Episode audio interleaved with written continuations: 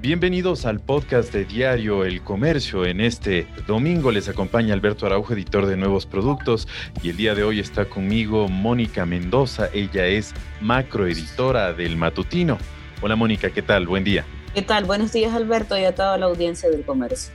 Efectivamente, sí, Mónica. Eh, justo queríamos conversar contigo porque el día de hoy estás publicando un perfil sobre César Monge, quien es, ha sido ya designado por el presidente electo Guillermo Lazo como ministro de gobierno, además después de, renunciar pues a la asamblea. Un poquito cuéntanos acerca de estos, de estos detalles que están presentando en este, en este perfil tan interesante que publicas hoy. Sí, así es Alberto. César Monge fue nombrado eh, a través de la cuenta de Twitter del presidente electo Guillermo Lazo como ha sido una usual en, los nombramientos de, de sus ministros. Eh, solo hay que recordar que ha habido dos presentaciones vía redes sociales, el resto lo ha hecho a través de su cuenta de Twitter y el último ministerio en nombrar ha sido este del de gobierno. Hay que recordar que eh, este César fue electo asambleísta nacional y ha estado en las negociaciones y logrando acuerdos en la Asamblea Nacional para los acuerdos tanto para las dignidades de la Asamblea como para la integración de las comisiones legislativas y esta gestión la terminó el jueves en la tarde y por eso ese mismo día él presentó la renuncia. El día viernes en la mañana en una entrevista con el comercio confirmó que ya había presentado la renuncia a su curul y estaba esperando el nombramiento, que había expectativa y hasta cierto punto era un secreto a voces que César Monge se iba a encargar del Ministerio de Gobierno. Es la mano derecha de Guillermo Lazo en los últimos 10 años y su hombre de confianza.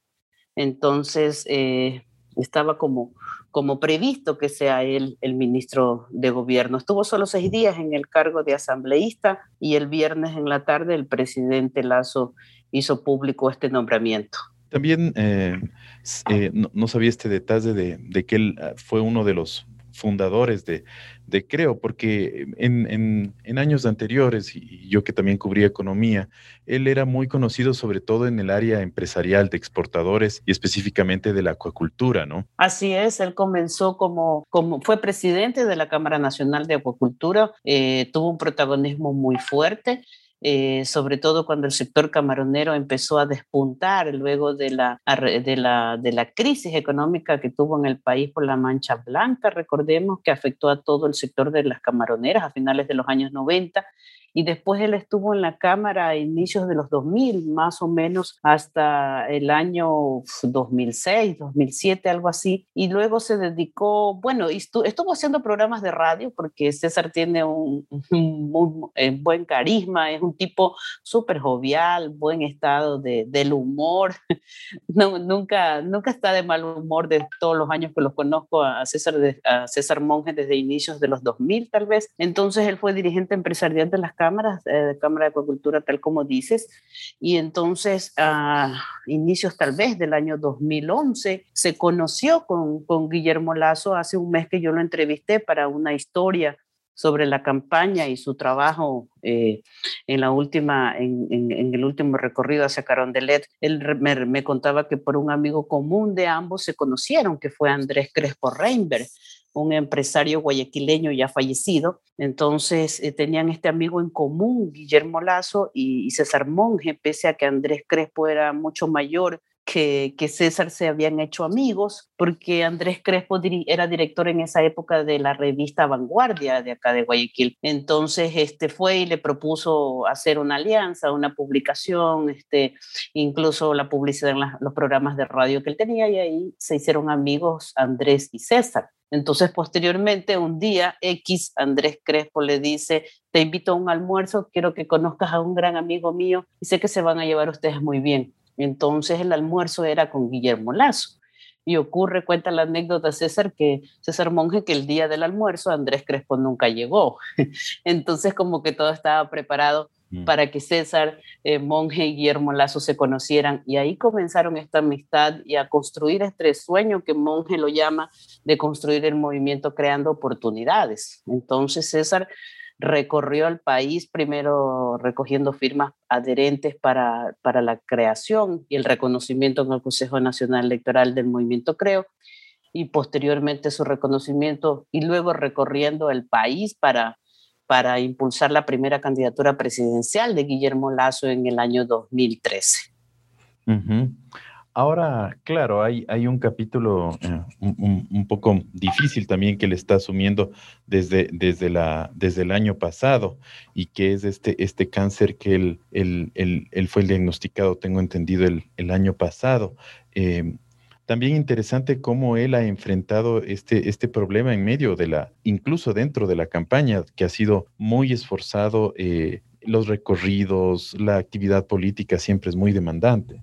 Así es, él, él, mm, él, cuenta, ¿no? Él cuenta que ese fue uno de los momentos más duros cuando dos médicos ecuatorianos le diagnosticaron cáncer eh, en Ecuador y lo reconfirmó luego en un hospital en Houston que le recomendaron estos médicos y eso lo, lo alejó este, temporalmente, si se puede decir, de, de la campaña. Él es presidente nacional del movimiento Creo y en esos momentos lo que hizo fue entregarle la dirección temporal al, candidato Lazo, en, precandidato en esa época, porque todavía no se inscribían las candidaturas en el año 2020.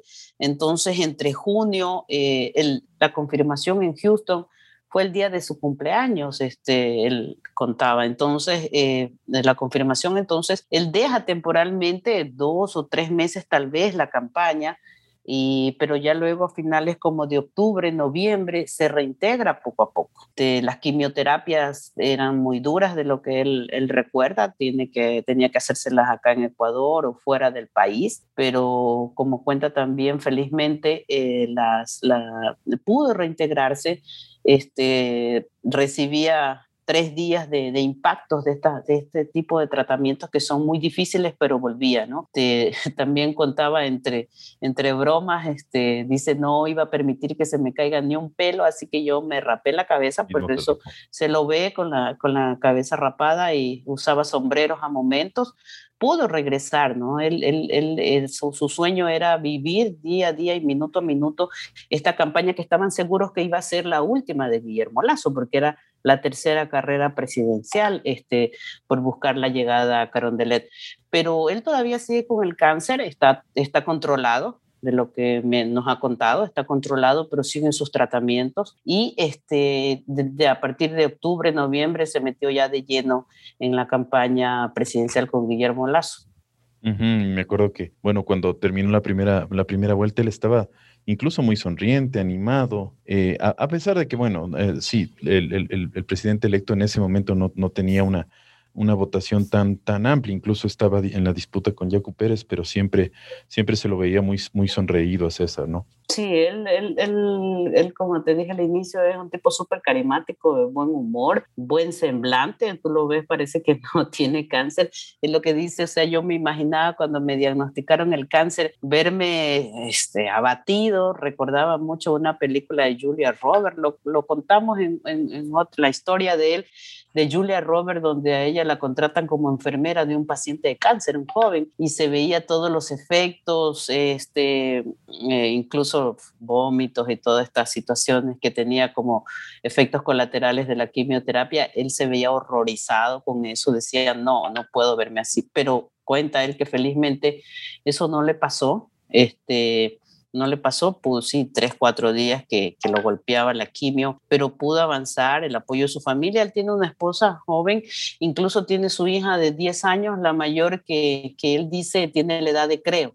El movimiento Creo cumplió 10 años y la llevaba a todas partes y tiene un niño pequeño que entonces su familia, eh, diría yo que ha sido, su familia creo, es muy cercana a Guillermo Lazo, por eso Guillermo Lazo en el, en el Twitter de, en el tuit del, del, viernes pasado puso que Guillermo este, César Monge es una persona admirable y compañero de lucha incondicional y trabajaremos incansablemente por construir un país donde todos los ecuatorianos puedan crecer seguros y con oportunidades, escribió el, el presidente.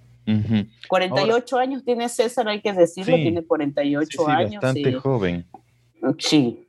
Sí, y lo que también, bueno, en perspectiva, para un poco ya ir cerrando este, este diálogo, y gracias Mónica, es conocer, me imagino que César Monge deberá trasladarse a vivir a Caquito, y además del tema de ministro de gobierno, ese cargo es súper fuerte, sobre todo en el tema de negociación política y en la asamblea. ¿Cómo se ve esa, eh, la perspectiva de, de, este cargo y, en, manos de César? Precisamente por ser la mano derecha, el hombre de confianza del nuevo presidente eh, Guillermo Lazo está en ese puesto, es un puesto clave. Eh, ya demostró en estas negociaciones en la Asamblea que tiene ese eh, poder de negociación, pues su carisma le ayuda, es muy conciliador este, tiende puentes, no se pelea con, con, nadie, o sea, de lo que he hablado con algunas personas, eh, hablé con uno de, de, de, sus cercanos colaboradores que he estado desde el año 2006 con él, incluso desde la Cámara de Acuacultura, y dice, es un gran ser humano, a mí me, me sacó de taxista que era y me llevó a la Cámara y tengo todos estos años trabajando con él. Es un líder innato, y además este, eh, el presidente Lazo confía en él en este tema de, de manejar los acuerdos y la, eh, que lleven a la gobernabilidad de, su, de, su, mandato. O sea, si bien ha salido de ahora de la Asamblea, este, pero va a tener contactos permanentes con la Asamblea Nacional como ministro de Gobierno. Hay que recordar que el Ministerio de Gobierno también maneja la política interna, lo dijo en una entrevista, la entrevista del, del viernes eh, con el comercio, que si se separa o no en, en la parte política de la, la parte de, interna, eh, de seguridad interna, eso ya será una decisión del, del, del presidente Lazo. Este, entonces, también el Ministerio de Gobierno tiene que ver con la relación con los gobiernos seccionales. Eh, hay que recordar, es el gobierno de la, de la política, le toca negociar con los municipios. Hay unas deudas que conocemos están pendientes en el gobierno que, que termina del presidente Moreno y que le queda al nuevo gobierno. Entonces, todo este tipo de relaciones este, tiene que llevarlas a cabo eh, César Monge. También tiene que terminar de nombrar eh, junto con el presidente Lazo, me imagino, el resto de gobernadores, hasta ahora se han nombrado pocos gobernadores, Guayas, este, Manabí, Azuay, pero faltan otras gobernaciones, incluso estaban pendientes porque ya estaban, como quien dice, decididas a quienes iban las, las gobernaciones de Esmeraldas o la, la gobernación del Oro, que le correspondían al Partido Social Cristiano como parte de esta alianza electoral que tuvieron los dos, el, movimiento con el movimiento Creo,